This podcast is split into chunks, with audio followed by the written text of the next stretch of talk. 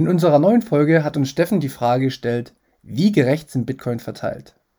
Kann es überhaupt einen gerechten Zustand der Verteilung von Bitcoin geben? Und wie viel Macht haben Bitcoin-Wale in der Zukunft? Und bevor wir mit der neuen Folge anfangen, hier noch ein kleines Zitat von Benjamin Disraeli. Gerechtigkeit ist die Wahrheit in Aktion. Und nun viel Spaß mit unserer neuen Folge.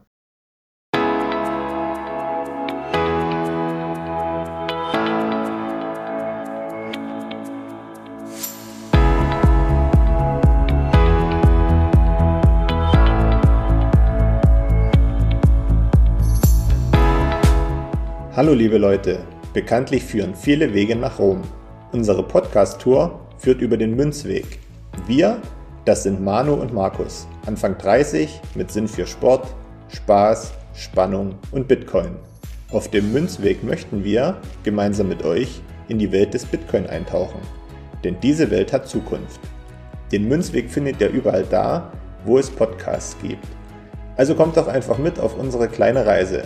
Wir freuen uns auf euch und wir hören uns. Viel Spaß!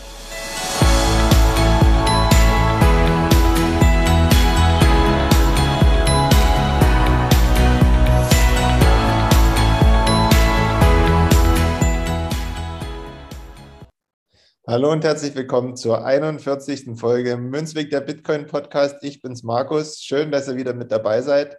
Und ich schwenke auch schon direkt rüber zu Manu. Hi Manu.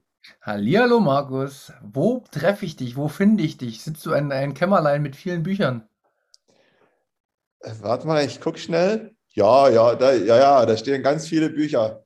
Äh, genau, da bin ich. Ähm, da würdest du mich finden, wenn du jetzt vorbeikommen würdest. Ja, ich bin zu Hause und ähm, ja, ich habe mich heute besonders gefreut auf die Folge, weil wir haben ja heute einen Gast und diesen Gast, mit dem habe ich schon mal gesprochen, als Manu im vergangenen Jahr mal wieder im Urlaub gewesen ist. Äh, und zwar in der 17. Folge Bitcoin Talk im Jacuzzi. Und ja, damals hatte ich so mit äh, Steffen gesprochen, wie so seine ersten Erlebnisse und Berührungspunkte mit Bitcoin gewesen sind, wo er davon alles mitbekommen hat und wie er das damals so aufgefasst hat. Und ja, weil wir ja uns auch so privat ganz gut verstehen, jetzt nicht nur ich mit Steffen, sondern auch Manu, ähm, sprechen wir ziemlich häufig und telefonieren. Und Steffen hatte eine, wie ich finde, sehr interessante Frage im Gepäck. Aber bevor wir dazu kommen, sage ich erstmal Hallo Steffen, hi. Grüß dich Markus, grüß dich Manu. Ich freue mich natürlich wieder hier dabei zu sein und äh, ich lasse die Vorstellungsrunde mal aus. Also jeder, der was über mich wissen möchte, kann gerne in Folge 17 nochmal reinhören. Ich freue mich auch, dass du da bist, dass wir das jetzt mal äh, gemeinsam hier aufnehmen und ähm, für die Zuhörer, ähm, bei mir ergibt sich momentan folgende Situation. Mehr und mehr ähm, fragt mein Umfeld mich Sachen über Bitcoin und ich bringe mich in eine Situation, die ich mir vor ein, ein Jahr hätte gar nicht erwünschen können. Und dementsprechend möchte ich aber auch immer wieder Neulingen oder Fragen, die gestellt werden, auch direkt den Eingang in unserem Podcast bringen, weil dafür sind wir nämlich da, nicht? Wir wollen Anfänger mitnehmen. Genau. Und deswegen bin ich heute auch so begeistert von der Folge, die wir aufnehmen, weil, wenn Steffen seine Frage stellt, werden viele denken, oh, das ist also eine typische Anfängerfrage. Aber wie Manu schon sagte, genau dazu sind wir da. Und diese Frage wird, glaube ich, immer wieder gestellt und äh, man wird immer wieder davon heimgesucht. Deswegen ist es absolut berechtigt, dass man auch ab und zu mal darüber spricht, weil man dadurch merkt, dass es ja noch nicht so richtig angekommen ist. Und da nehme ich mich auch nicht raus, weil da fehlt mir nämlich teilweise auch noch so die, das, das Verständnis, um den Gesamtzusammenhang äh, einschätzen zu können. Aber bevor wir hier so weiter so ein bisschen im, im Nebel rumreden, würde ich doch einfach mal vorschlagen, dass Steffen uns mal mitnimmt und ähm, ja, uns mal fragt, was ihn denn so beschäftigt hat. Ähm, ja, was beschäftigt mich? Also ich hatte das letzte Woche ähm, den Artikel gelesen. Ich weiß es nicht mehr ganz genau, wo es war. Auf jeden Fall stand als Überschrift äh, Wahl kauft den Dip. Ne? Und ähm, da dachte ich mir so, okay, jetzt ist wieder einer äh, noch schwerer geworden mit Bitcoin und ähm, Wie sieht das denn in der Zukunft aus, ne? Also mit, ähm, wir kennen das ja alle von äh, autoritären Staaten, ne? Oder was ist denn dann, wenn wirklich so ein Wal äh, meinetwegen so und so viele Bitcoins besitzt, äh, Millionen oder ja, das ist vielleicht ein bisschen zu hochgegriffen, auf jeden Fall sehr, sehr viele, kann er dann das alles beeinflussen, dieses Netzwerk? Ja, das ist ja ähnlich wie mit Regierung und sowas, ne? Und ähm, das war halt für mich so eine Frage, wo ich mir gedacht habe, okay, wie geht das dann denn weiter oder was passiert dann eigentlich, ne? Ist es dann wirklich noch so toll alles oder sind das dann die ersten Probleme, die sozusagen auf dem Weg liegen? Ja, ähm, eine sehr, sehr gute Frage. Und ich habe die Frage natürlich vorher oder mir seit letzter Woche ein paar Gedanken drüber gemacht. Und so wie du das jetzt gerade auch nochmal darstellst, nochmal für alle, also Wale werden diejenigen bezeichnet, die eine bestimmte Anzahl von Bitcoins haben, also meistens über 1000 oder 10.000 Bitcoin. Und den Dip gekauft bedeutet halt, dass der Kurs nach unten gegangen ist und sich anscheinend eine gute Kaufgelegenheit äh, gefunden hat. Und in deiner Frage stecken aber mehrere Themen, würde ich jetzt mal sagen. Mhm. Also ein Thema, was ich daraus höre, ist so dieses äh, Verteilungsprozess, dieser Verteilungsprozess von Bitcoin. Ist der gerecht? Also wie läuft das? Wer hat wie viel? Warum hat jeder wie viel? Und wie läuft das in Zukunft? Die, den zweiten Part, den ich aus der Frage erkenne, ist ähm, Kontrolle über das Netzwerk. Hat man, wenn man viel Bitcoin besitzt, Kontrolle über das Netzwerk? Das wäre so, so die, die zweite Frage, die ich da irgendwie noch äh, raushöre. Und irgendwie schwingt für mich dann noch so mit, ähm, dass das für dich auch alles so einen politischen Bezug hat, dass du halt auch ein Stück weit davon ausgehst, dass die größten monetären Kräfte, sag ich mal, auf der Erde, die aktuell im Fiat-System sind, ähm, sehr große Einflussfaktoren auf die Politik sozusagen haben. Das sind jetzt so drei Themengebiete die ich vielleicht nochmal jetzt mit dir durchgehen würde, wenn du jetzt ähm, zufrieden bist damit. Ich weiß nicht, ob das äh, gut aufgeschlüsselt war oder nicht. Äh, sag mir ansonsten, wenn, wenn wir es noch anders machen wollen. Nee, ich glaube, das trifft so ein bisschen den Nagel auf den Kopf, ja. Okay, perfekt. Ähm, hast du noch irgendwelche anderen Themen aus der Frage mit rausgenommen, Markus? Ist dir noch irgendwie was aufgefallen?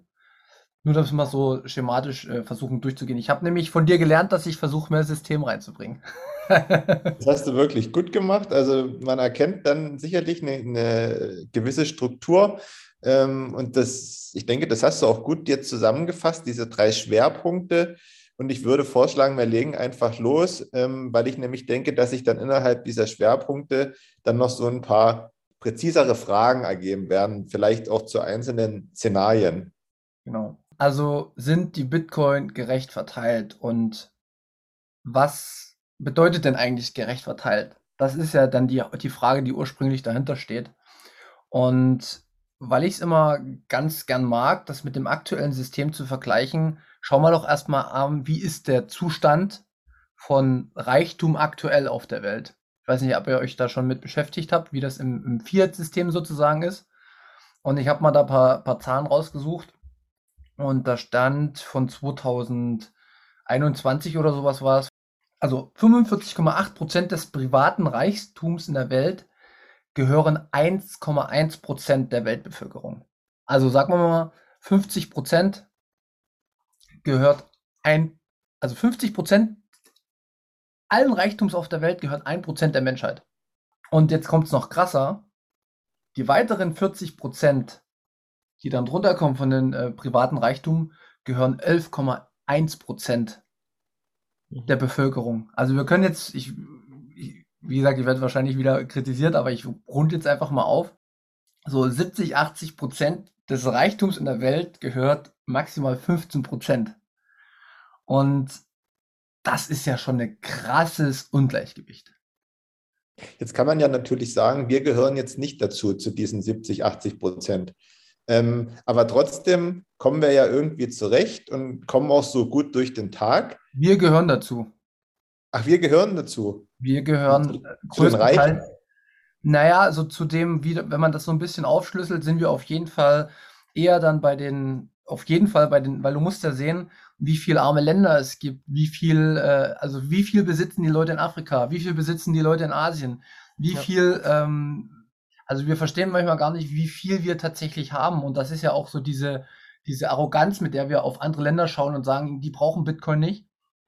Ähm, sondern da, daher rührt es ja tatsächlich, dass wir gar nicht verstehen, in welch luxuriösen Umständen wir leben, äh, in sozialen Sicherungssystemen, in, ja, viele haben Häuser, Wohnungen, man kann sich das leisten, ja. Ja, aber ich würde mal sagen, wenn man diese Rechnung mal auf Bitcoin sozusagen umlegen würde, ist es ja im Grunde genommen nicht anders. Ne? Es ist ja eigentlich das Gleiche, ne? Genau. Um jetzt beim Thema zu bleiben. Genau, und da, das wollte ich, ne, genau, bleiben wir auch. Ich wollte nur, nur immer mal aufmachen und das finde ich nämlich immer ganz schön, dass wir immer das aktuelle System nehmen.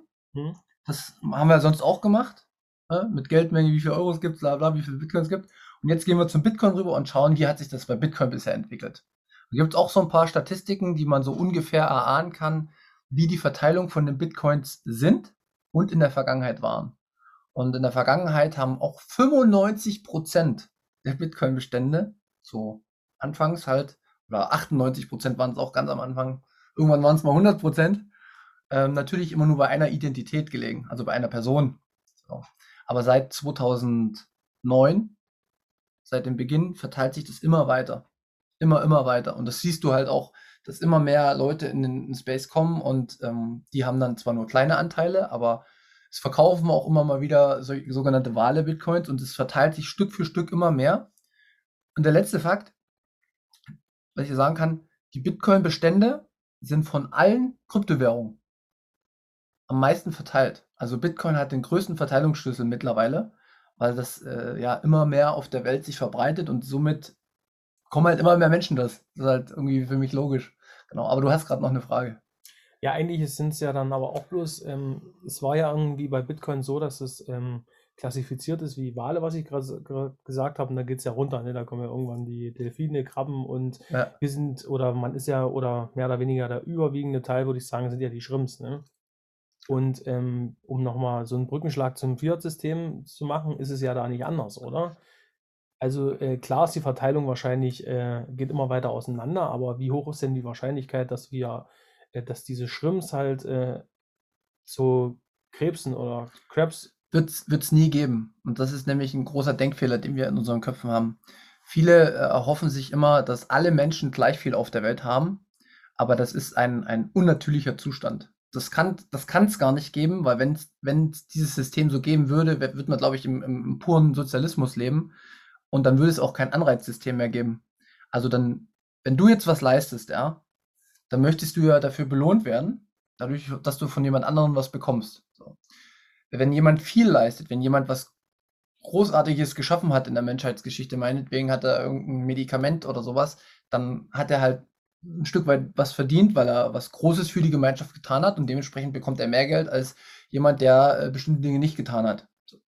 Und es geht immer darum, also so ist zumindest mein Blickwinkel, dass jeder das bekommt, was er auch einbringt. So. Und bei Bitcoin wäre es aus meiner Sicht so, weil Bitcoin diese begrenzte Anzahl von 21 Millionen hat und wenn ich das jetzt meinetwegen einmal ausgebe, dann kann ich es mir nur entweder kaufen wieder im Nachgang oder wenn ich jetzt äh, keine finanziellen Mittel mehr habe, muss ich arbeiten, also Energie aufbringen in einer bestimmten Zeit und dann bekomme ich wieder von jemandem was, weil ich auf dem Feld geholfen habe und äh, irgendwelche Kirschen gepflückt habe, so mal auf der untersten Ebene oder ich habe halt hochtechnologische Prozesse durchgeführt. Oder ich meine mir Bitcoin, also der Prozess, wie ich äh, im Endeffekt die Bitcoin erzeuge, beziehungsweise finde, ist das Bessere, glaube ich. Und das ist aber auch wiederum an Energie und Zeit gebunden. Und niemand in der Welt hat darüber Kontrolle, wer das jetzt wirklich bekommt, sondern das ist ein Zufallsprinzip mit diesem Mining. Das brauchen wir jetzt, glaube ich, heute nicht an, äh, anreißen. Das hatten wir ja schon mal. Und dementsprechend ist es für mich das gerechteste System. Und was für dich, äh, Markus, du hast noch was? Nee, du kannst das zu Ende sprechen. Genau, was ich ganz gut finde, ist nochmal, dass du dir vielleicht nochmal die Folge äh, anhörst. Die Antwort ist Bitcoin. Da spielt das nämlich für mich auch ein bisschen mit rein. Da habe ich das auch so gesagt. Du musst auch schauen, wie der Entstehungsprozess von Bitcoin war. Also jeder Mensch auf der Welt hat jederzeit die Möglichkeit gehabt, sich das zu kaufen oder das selbst zu meinen.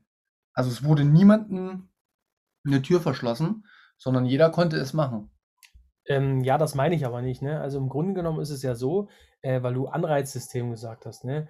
Ähm, das Anreizsystem ist ja sozusagen so, dass, ähm, ähm, ich kaufe, also ich würde mir jetzt Bitcoin kaufen wollen, ne, und äh, beschäftige mich damit und weiß vielleicht auch, ähm, dass es eine begrenzte Zahl gibt mit 21 Millionen, aber sehe, es ist ja gar nicht mehr so viel verfügbar und es sind schon jede Menge dabei, ne, die sehr, sehr viel haben, ne. Und jetzt komme ich äh, mit dazu, ne, und habe vielleicht nicht ganz so viel äh, monetär oder Geld überhaupt und kaufe mir jetzt äh, ganz kleine Beträge. Und diese kleinen Beträge, ja, ähm, die ähm, äh, machen aber wahrscheinlich gar nichts aus, weil die Leute, die ja ähm, diese Wale, die ganz viel haben, ne, bestimmen ja trotzdem das Ganze, ne? Oder die haben ja wirklich. Aber durch was bestimmen die? Naja, durch, Wie, wieso denkst durch du, dass dieses? Bitcoin-Kapital, ne? Aber du hast es ja auch ges äh, gesagt, dass äh, die auch wieder Geld in den Kreislauf einbringen müssen, ne? Ähm, um sozusagen äh, davon zu leben, ja. Aber der Kleine muss das ja genauso tun, ne? Bloß der Unterschied dazu ist, dass er weniger hat. Ja, und das ist immer so.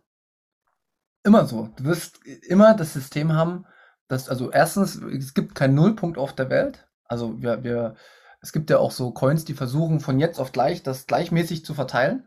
Also meinetwegen, dass alle 8 Milliarden Menschen jetzt gleichmäßig äh, 20 Bitcoin bekommen oder so. Oder 20, weiß ich was, andere Token. Und 10 Sekunden später, verspreche ich dir, hättest du schon eine extreme Verschiebung der Coin-Anzahl. Weil jeder Teilnehmer auf der Welt handelt.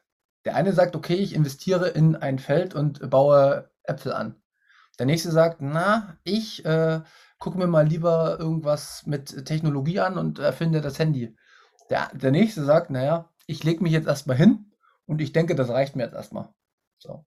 Und aus diesem Spiel, was dann beginnt, wirst du innerhalb von zehn Minuten tausende Entscheidungen auf der Welt haben. Und die, die gute Entscheidungen getroffen haben, die werden mehr bekommen. Und die, die schlechte Entscheidungen getroffen haben, werden weniger haben. Das ist ganz normale Marktwirtschaft. So funktioniert unsere Welt. So funktioniert die Natur. Genau. Und ähm, ich weiß nicht, ob du dann jetzt noch eine Frage hast dazu. Weil das, das ist das, was viele nicht verstehen. Es gibt keine ultra gerechte Welt, sondern es ist immer abhängig davon, wie du dich in deinem Leben entscheidest. Wenn du, wenn du. Ja, aber was soll denn für den Menschen, ne, für den, ähm, der das vielleicht noch nie, es kann ja nicht jeder so äh, ähm, sich damit so enorm auseinandersetzen wie ihr, weil äh, es gibt ja noch andere Dinge im Leben, ne, mit denen man sich vielleicht beschäftigen muss, ne? Und äh, was soll denn für den das Anreizsystem dann, dann sein? Ja, äh, klar, diese Begrenztheit, aber trotzdem, wenn er sieht, hey, hier sind schon die Big Player mit drin, ne? Das ist ja wie im, im Fiat-System, ne? Na, im, im Fiat-System haben wir ein anderes großes Problem. Markus?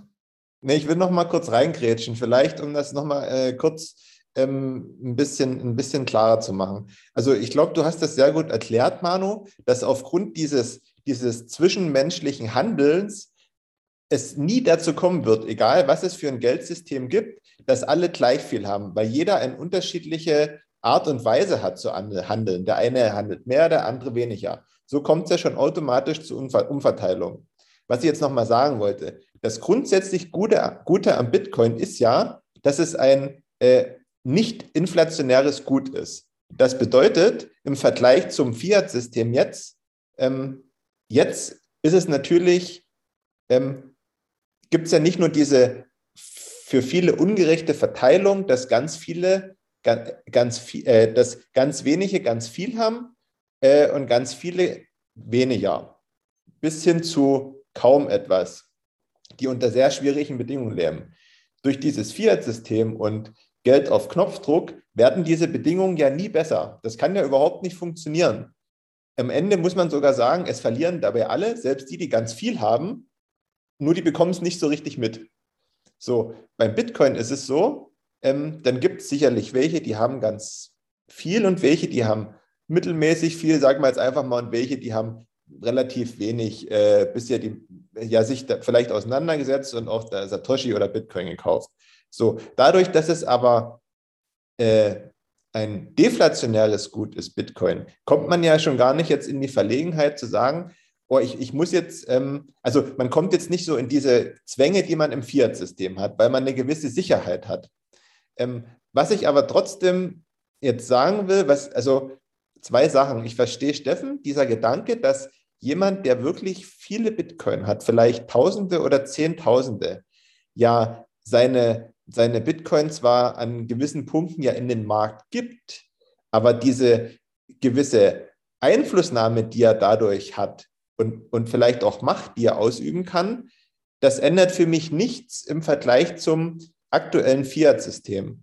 Und der zweite Punkt, den ich nochmal da aufmachen will, ist, dass es ja durchaus Menschen auf der Welt gibt, die weder über einen Internetzugang äh, noch über auch ein technisches Gerät, sei es ein Smartphone oder ein Laptop oder was, verfügen und die ähm, zum aktuellen Zeitpunkt überhaupt nicht die Möglichkeit haben, in, den, in das Bitcoin-Netzwerk einzusteigen. Was sagt man denn denen dann später? Sind das dann die, die großen Verlierer? Bleiben das die großen Verlierer oder wie läuft das dann? Ja, aber das hatten wir, äh, ähnlich war es ja beim Internet genauso. Ne? Das ist halt ein Prozess, das dauert halt ein bisschen. Ich glaube, zum Anfang äh, hatte ja hatten ja auch die wenigsten Computer und die noch wenigeren Internet, ne? aber das ist vielleicht dann erst entstanden. Also so könnte ich mir das jetzt erklären, aber. Also erstmal ähm, gab es noch nie so gut ausgestattete Menschen äh, mit Handys, wie es aktuell auf der Welt ist. Und ich finde, also das ist jetzt so ein, so ein kleiner Hinweis wieder an, an euch beide, wenn ihr euch diese Fragen stellt, dann müsst ihr euch tatsächlich wieder das aktuelle System anschauen und das direkt eins zu eins vergleichen mit dem Fiat-System und ihr müsst fragen, wie viele Menschen haben einen Bankzugang und können am, am, am Bankwesen sozusagen teilnehmen. Ist das höher, der Zugriff für die Menschen? Also wenn wir immer davon sprechen, dass man Bitcoin haben will, ja, wie kommen die denn an Dollar oder wie kommen die denn an Euro oder wie kommen die an ihre ganz normalen Währungen? Hat denn da überhaupt jeder Zugriff? Und da werdet ihr relativ schnell finden, wenn ihr die Frage stellt. Das ist, glaube ich, 1,5 oder 2 Milliarden, die macht mich wieder nicht fest an den Zahlen, überhaupt gar nicht die Möglichkeit haben, an dem aktuellen Finanzsystem Teilhabe. Aber dann muss man knallhart sagen, dann bleiben Verlierer Verlierer. Oder, oder abgehangene Nein, abgehangene. eben nicht, eben nicht. Eben nicht, weil diese zwei Milliarden Leute haben keinen Zugang zum Finanzsystem, aber die haben Handy und die brauchen einfach nur Zugang zum Internet und das haben sie übers Handy und die könnten rein theoretisch sich eine App runterladen und könnten Zugriff zu Bitcoin haben. Das Einzige, was fehlt, und da gebe ich dir recht, ist die Bildung. Aber die Bildung, da gibt es äh, Personen wie Anita Posch zum Beispiel aus Österreich, die fährt in die afrikanischen Länder. Die klärt die Leute da auf. Ich äh, kann immer nur daran erinnern, wo wir die Folge 5 hatten, äh, der Münzgasse, wo wir über äh, Bitcoin in Kriegsgebieten gesprochen haben. Äh, Kemal, der ist aktiv in El Salvador gewesen, die sind aktiv in, in der Türkei, die schauen sich schon um, dass die das in, in den Ländern vorwärts bringen, wo es auch wirklich notwendig ist, weil das, das sind nämlich die, die erkannt haben, am meisten profitieren sollten ja auch die Leute, die überhaupt in der Vergangenheit immer die Verlierer waren. Und Bitcoin wird das verändern, weil Bitcoin das einzige Tool ist, auf was man Zugriff hat. Du wirst nicht die Ungerechtigkeiten der letzten 500 Jahre jetzt sofort ausmerzen. Aber es ist, es ist beim Bitcoin so, dass selbst die Wale, die sehr viele Bitcoin haben, die treffen eine Entscheidung, wenn die Bitcoin verkaufen.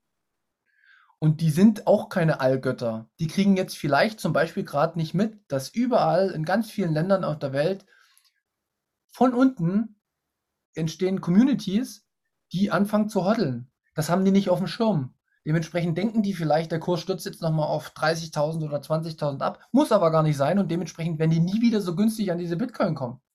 Und meinetwegen trifft der 5, 6, 7 Jahre eine gute Entscheidung und er kriegt immer mehr Bitcoin-Bestände. Das kann jeder ja machen und dann, dann soll es halt so sein. Aber Fakt ist, kein Mensch trifft in seinem Leben immer nur gute Entscheidungen. Ich habe das mal mit äh, Bill Gates äh, verglichen. Der hat den Computer sozusagen oder Microsoft alles erfunden und der hat gesagt, das Internet setzt sich nicht durch. Also er, er hat als einer, der eigentlich das größte Verständnis dafür haben müssen in der Vergangenheit, hat es nicht erkannt. Dementsprechend hat er das Geschäftsmodell auch nicht erkannt, sondern es haben andere erkannt, die jetzt die großen Player sind. Und für diesen Verteilungsschlüssel nochmal, es gibt nur 21 Millionen. Und alle, die jetzt auch zuhören, wir wollen ja immer dieses Mitdenken ähm, fördern. Die entscheidende Frage ist, wer hat wie Zugriff auf das Geld? Und wer entscheidet, wer dieses Geld bekommt? Und bei Bitcoin ist es Energie und Zeit in einen Zufallsmechanismus, wie ich daran komme, oder ich kaufe es mir. Und beim Geld ist es so, ich kann dafür auch arbeiten, dann bekomme ich das. Aber es gibt halt anscheinend Leute, die einfach so Zugriff drauf haben. Und da möchte ich auch nochmal einen Marker setzen, den Cantillon-Effekt, dass wir uns den nochmal angucken. Das bedeutet nämlich, wie verteilt sich das Geld von diesen zentralen Punkten, wenn das jemand bestimmt, wie das rausgegeben wird. Und da entsteht nämlich aus meiner Sicht der, diese große, große Spaltung, die immer größer wird ähm, zwischen der Gesellschaft, was wir gerade auch in der Corona-Krise gesehen haben. Die Millionäre und Milliardäre haben, glaube ich, noch nie so ein Plus gemacht wie in der größten Krise, die wir seit 100 Jahren hatten jetzt. Und wem das nicht zum Nachdenken anregt, da weiß ich auch nicht. Da muss man wirklich dann, auch wenn es anstrengend ist, sich mit den aktuellen Systemen beschäftigen. Finde ich jetzt zumindest. Ich weiß nicht, ob ich jetzt so deine Frage ein bisschen äh, entkräften konnte. Ähm, ich würde sagen, äh, schon ein wenig. Vielleicht bin ich da auch ein bisschen, äh, habe ich da nicht weit genug mich informiert oder nicht weit genug gedacht in der Richtung. Aber ähm, ich finde es trotzdem noch schwierig, ne? Alles gut, alles gut. Ich finde es trotzdem wirklich noch schwierig, äh, dass, ähm, ähm, dass das wirklich dann äh, so funktioniert, wie es funktionieren soll und äh, dass das wirklich nicht die Leute äh, dann ausnutzen, die sich dann im Endeffekt einen Wissensvorsprung sozusagen hatten, hatten und äh, das dann irgendwie, ähm, wie gesagt, auch ausnutzen können. Ja. Also du wirst, wie gesagt, das ist jetzt nochmal so, dieses Ausnutzen wird natürlich jeder, der 2010 sich Bitcoin gekauft hat, meinetwegen 10.000 Stück und der war wirklich so schlau und hat das so lange behalten und der hat das auch gut verwahrt und sowas, aber der musste auch viele Hürden gehen. Muss man auch mal sehen. Da gab es, wie wir es jetzt schon gesagt haben, ähm, noch Schritte, wo es hätte angegriffen werden können, wo es von heute auf morgen weg gewesen wäre. Das wäre möglich gewesen in der Vergangenheit. Und die haben halt trotzdem dran geglaubt. Also die haben, sind in der damaligen Zeit ein hohes Risiko eingegangen und haben jetzt, haben jetzt einen großen Profit daraus geschlagen. So, wenn, wenn ich jetzt 2020 eingestiegen bin, dann ist da schon einiges passiert. Und da haben wir auch gesagt, oh, jetzt ist er schon bei 3.000, 4.000. Naja, warum soll ich da einsteigen? Gut, ich habe einen Schritt gemacht, ich habe mich informiert. Also kann man jetzt vielleicht sagen, dass ich ein Stück weit profitiert und belohnt wurde. Aber bin ich jetzt ein schlechter Mensch, weil ich mich informiert habe? Nee, das bist du definitiv nicht. Ich habe ich hab ultra viel Zeit reingesteckt. Also ich bin jemand, der nur sicher anlegt. Ich habe noch nie irgendwie eine Kacke gemacht in meinem Leben, was mit meinem Geld ist, sondern ich wollte es immer nur auf dem Sparbuch haben. Und dementsprechend musste ich mich wirklich tausenden Stunden mit diesem Thema beschäftigen, damit ich auch wirklich sagen kann, okay, ich stecke jetzt hier mal ein, zwei Prozent rein. Und ich aber ich fände es halt äh, umgedreht wieder, wenn du dann in der Lage bist, dass du halt vielleicht ein bisschen profitiert hast, dann, dann ist es doch total, äh, also Neid oder sowas, was dann vielleicht entsteht. Mhm ist, glaube ich, dann der falsche Ansatz. Aber natürlich wird es kommen durch die Menschen. Man merkt es ja. Man muss, natürlich, man muss natürlich sagen, nur weil man sich damit vielleicht jahrelang beschäftigt hat und den Nutzen früher als andere erkannt hat, äh, ermächtigt einen das nicht, ähm, später, sage ich mal, das, das als Vorteil gegenüber anderen auszuspielen. Das ist zumindest meine Meinung. Weil dann sind wir nämlich wieder genau im selben System wie jetzt.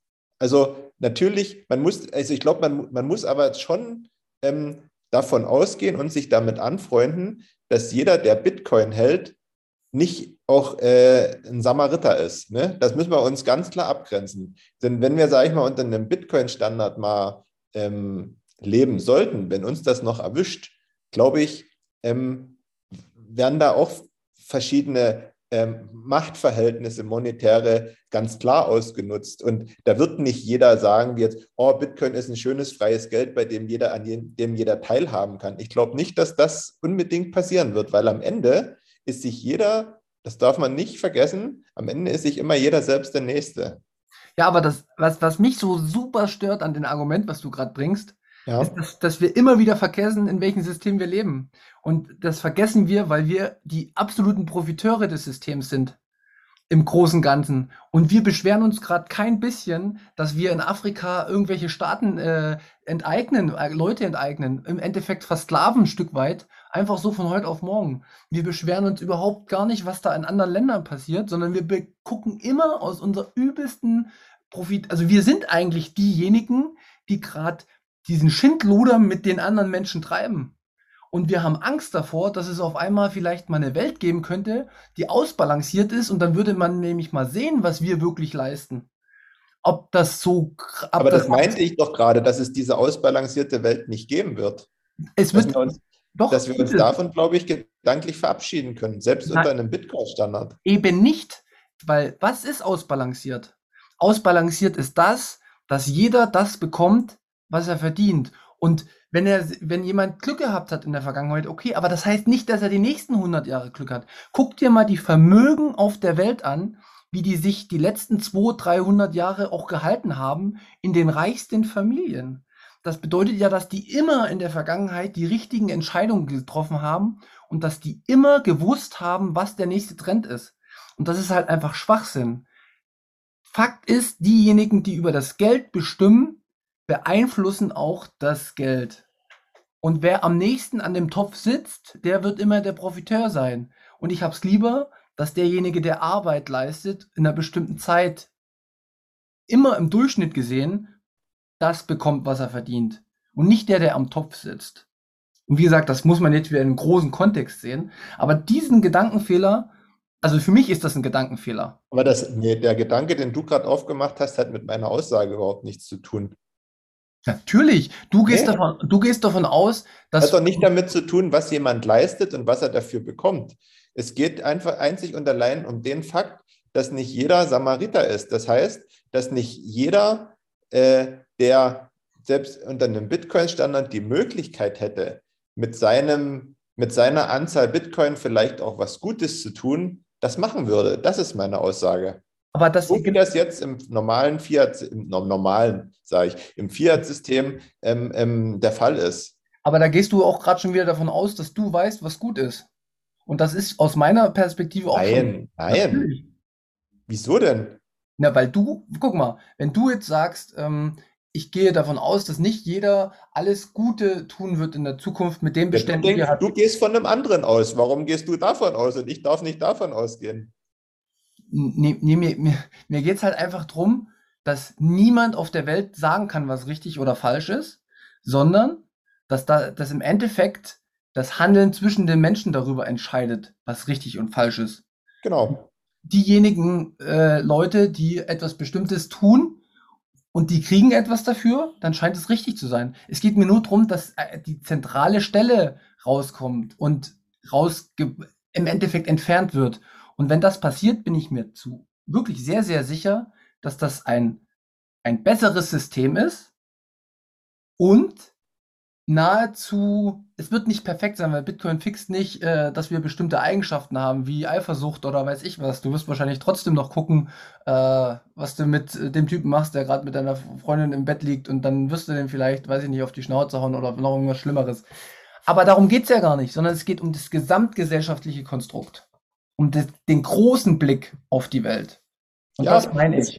Das ist ja auch richtig und das, das sehe ich ja genauso. Ja, durch dieses freie Geld und jeder die, hat die Möglichkeit, ohne, sage ich mal, äh, Einflussnahme eines, einer zentralen Stelle äh, darüber zu entscheiden. Das, das steht ja total außer Frage. Mir geht es aber um den Fakt, um dieses mögliche Ungleichgewicht, was es ja trotzdem geben wird, dass sich dadurch verschiedene Verhältnisse ergeben werden, äh, wo am Ende dabei rauskommt, ähm, und da, dafür ist der Mensch zu sehr Mensch, ähm, dass nicht jeder immer nur nach dem Guten handeln wird. Und deswegen werden auch, wird es welche geben, die vielleicht jetzt noch sagen, oh, Bitcoin ist für alle da, aber später, wenn sie ihre eigenen Vorteile erkennen, diese auch ausnutzen werden. Das ist meine Aussage. Ja. Das ist meine Aussage. Ja. So, und wenn du jetzt sagst, das ist Schwachsinn, dann äh, kann ich umgedreht sagen, deine Annahme ist genauso Schwachsinn, weil wir wissen es beide nicht. Aber wenn, man, wenn ich jetzt vom Mensch ausgehe, dann sehe ich das so, weil ich glaube nicht, dass sich der Mensch an sich verändert, auch wenn ich daran glaube, und das ist auch so, dass der Mensch von Grund auf gut ist. Aber unter verschiedenen Verhältnissen kann sich das ändern. Und das wird sich mit Bit durch Bitcoin nicht aufheben, diese Eigenschaften. Ja, ich habe da äh, noch eine andere Sicht, aber ich glaube, da machen wir noch mal eine andere Folge drüber. Da habe ich äh, super Gedanken zu. Und wir, okay, wir können ja das erstmal so stehen lassen. Ist ja auch immer gut, wenn wir nicht sofort auf den Nenner kommen. Ähm, aber da machen wir noch mal eine Folge drüber. Das muss ich unbedingt noch mal mit dir abklären. genau. Ich bin bereit. Ja, sehr gut. Steffen, sorry, dass wir jetzt hier so in so eine harte Diskussion verfallen sind. Ähm, konntest du trotzdem ein bisschen was mitnehmen? Ich denke mal, dass meine Frage äh, mehr als genug für mich beantwortet worden ist. Und ähm, ich finde, ähm, ja, dass die, ja, der Erkenntnisgewinn daraus ähm, für mich ist, dass halt, ähm, wie gesagt, der Bitcoin halt ähm, gut ist und ähm, der Mensch halt das Problem ist, aber das hattet ihr auch schon mehrfach immer angesprochen und dass äh, trotzdem jeder die Möglichkeit hat, auf jeden Fall sich Bitcoin oder Satoshi in dem Sinne zu leisten. Ja. Was mir jetzt gerade noch einfällt, ich hatte auch eigentlich drei Punkte gesagt, die wir abarbeiten wollen. Wir hatten das einen, oder? Ja, was war denn der zweite Punkt? Den habe ich jetzt ganz vergessen. Na, ich dachte, du hast das aufgeschrieben. Nee, das ist mir so, äh, ich hatte einmal gesagt, die ungerechte Verteilung. Na, dann hatten wir, glaube ich, dann Ach, hatten wir. jetzt weiß ich ich weiß es, ich weiß es. Ähm, man hat im Übrigen über das Netzwerk Bitcoin keine Kontrolle, nur weil man viele Bitcoin hat. Das hat für mich noch äh, mitgesch Ja, genau, das, das Also- sind wir ja wieder bei den Knotenpunkten. Genau, das, das, was ich dir jetzt gerade drüben gezeigt habe. Diejenigen, die so einen, so, einen, so einen kleinen Knotenpunkt zu Hause haben, und den könntest du auch haben, bräuchtest nur 200 Euro oder 250 investieren, ein bisschen dich technisch reinarbeiten, geht aber alles, habe ich auch geschafft, schaffst du auch. Und damit hast du eine Stimme in dem Netzwerk. Damit bestimmst du, welche Regeln spielen, weil immer wieder überprüft wird, ähm, passt das noch mit den 21 Millionen, also sind die Transaktionen auch richtig, äh, betrügt dir auch niemand, das macht, das macht dieses kleine Gerät da drüben. Und ähm, ein weiterer Teilnehmer sind die Miner, die dann halt die Bitcoins ähm, finden. Ähm, und ja, die sind, also das ist so ein Zwischenzusammenspiel von den beiden.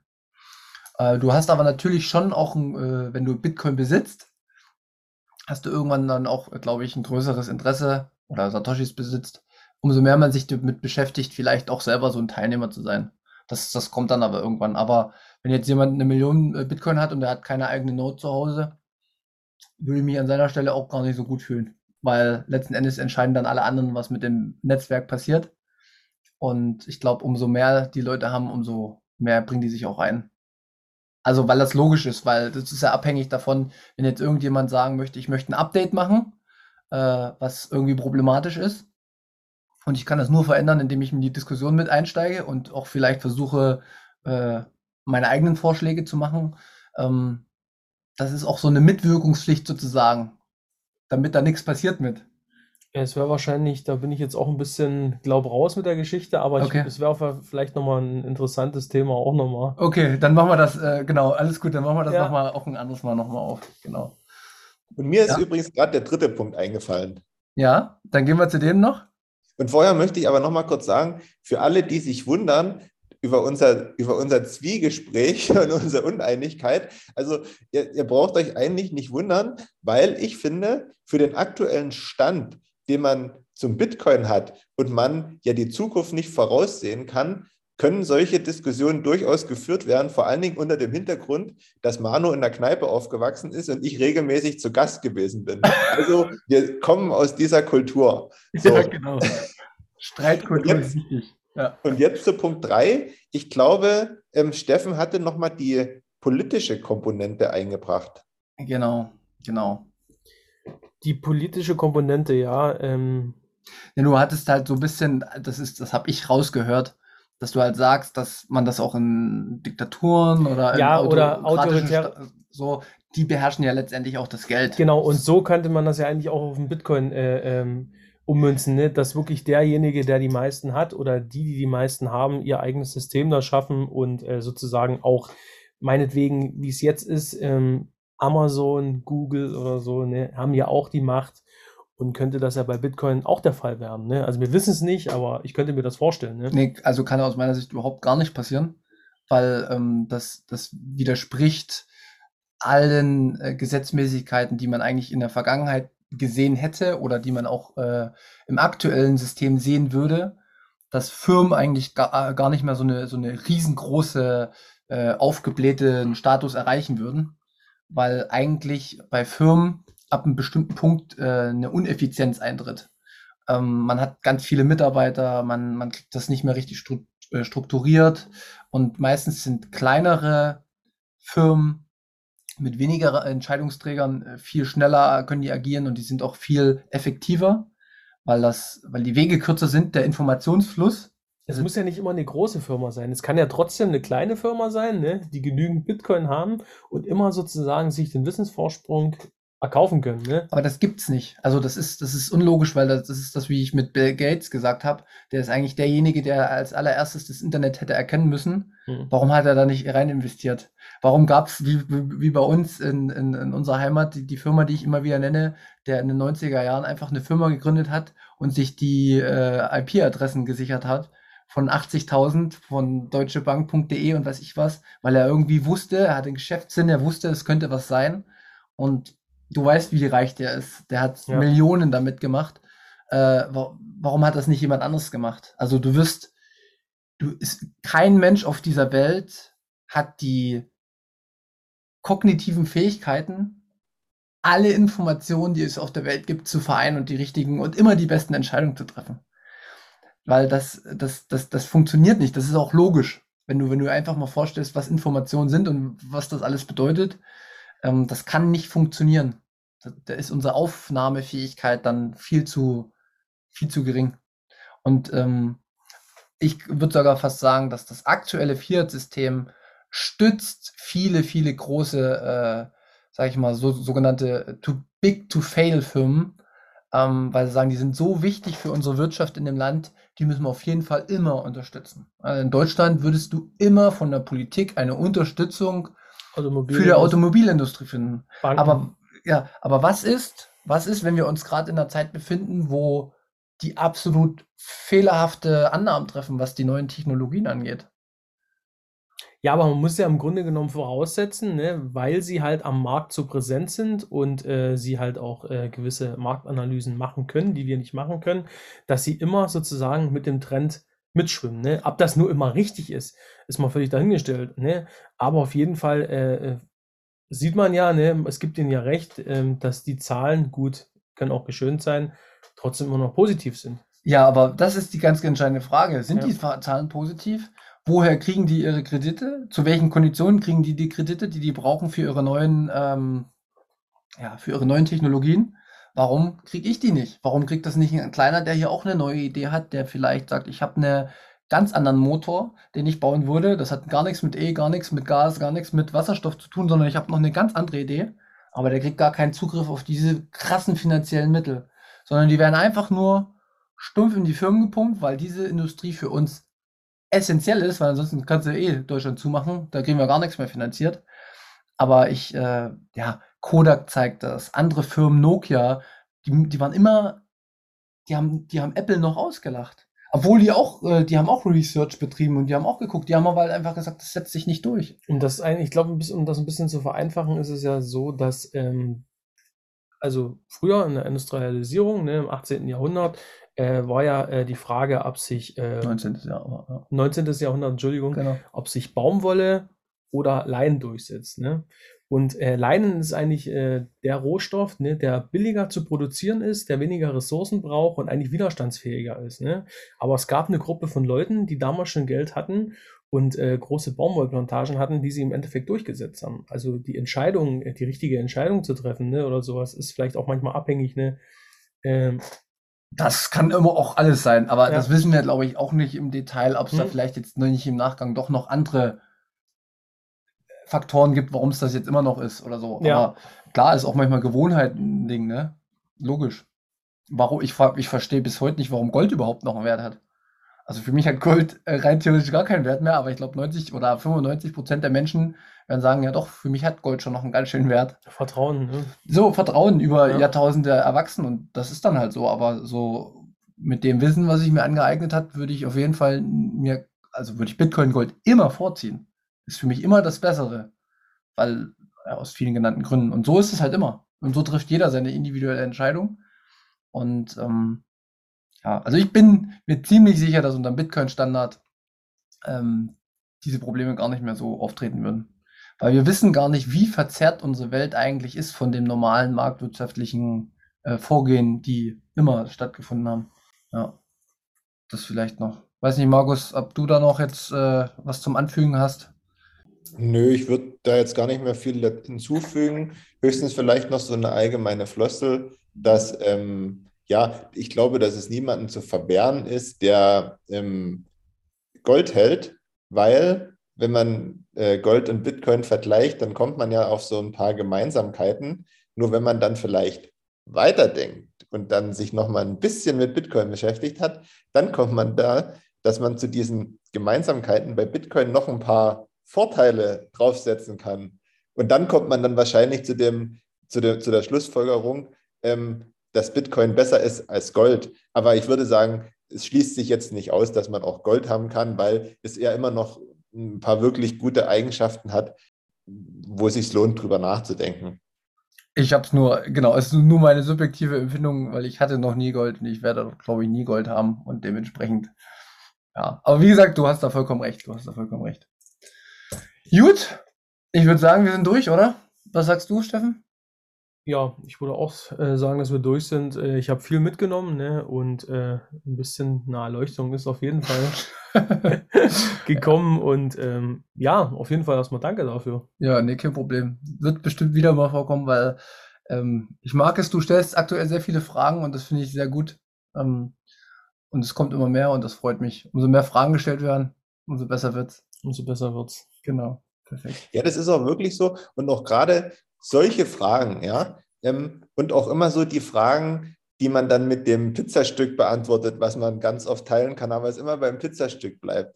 Ähm, die sind, wie am Anfang schon gesagt, immer aktuell, weil mir geht es zumindest so, andere finden das vielleicht total easy, sich das vorzustellen, aber ich finde das schon ein Stück weit ähm, anspruchsvoll, darüber nachzudenken und sich dann äh, im Klaren zu sein und oder, oder dann klar zu werden, wie das Ganze denn zusammenhängt. Und deswegen hast du das gut gemacht, Manu. Und ich glaube, wir haben halt alle so ein bisschen dazu beigetragen, dass man sich das irgendwie besser vorstellen kann. Ja. Aber du hast halt diese guten Verknüpfungen immer.